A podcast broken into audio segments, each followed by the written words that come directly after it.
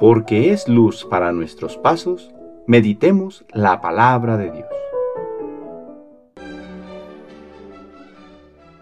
De la carta a los Hebreos capítulo 4 versículos del 14 al 16 y capítulo 5 versículos 7 y 9. Hermanos, Jesús el Hijo de Dios es nuestro sumo sacerdote, que ha entrado en el cielo. Mantengamos firme la profesión de nuestra fe. En efecto, no tenemos un sumo sacerdote que no sea capaz de compadecerse de nuestros sufrimientos puesto que Él mismo ha pasado por las mismas pruebas que nosotros, excepto el pecado. Acerquémonos, por tanto, con plena confianza al trono de la gracia, para recibir misericordia, hallar la gracia y obtener ayuda en el momento oportuno. Precisamente por eso Cristo durante su vida mortal ofreció oraciones y súplicas, con fuertes voces y lágrimas, aquel que podía librarlo de la muerte y fue escuchado por su piedad. A pesar de que era el Hijo, aprendió a obedecer padeciendo, y llegado a su perfección, se convirtió en la causa de la salvación eterna para todos los que lo obedecen. Palabra de Dios.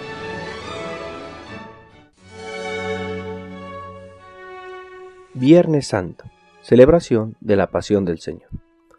Durante este día contemplamos el sufrimiento de Jesús por causa de nuestros pecados. Escuchamos cómo se cumple en él la profecía de Isaías. Será el siervo sufriente quien nos obtenga la liberación. Por sus heridas hemos sido curados del peor de nuestros males el pecado, que nos separa de Dios, nos hace romper con nuestros hermanos y atraer la muerte sobre nosotros. Nos acercamos con confianza a Jesús, pues se hizo hombre. Es el sumo sacerdote del cual nos habla la carta a los hebreos, capaz de compadecerse de nosotros, pues ha asumido nuestros sufrimientos. Para muchos judíos fue muy difícil comprender que el Mesías fuera Jesús, porque ellos esperaban un rey triunfante en la batalla, o un sacerdote inmaculado, pero no, la salvación fue mediante el sufrimiento mediante el abajamiento de Jesús, que asume todo lo nuestro menos el pecado, por lo cual podemos acercarnos a Él con la confianza de que con misericordia nos recibirá.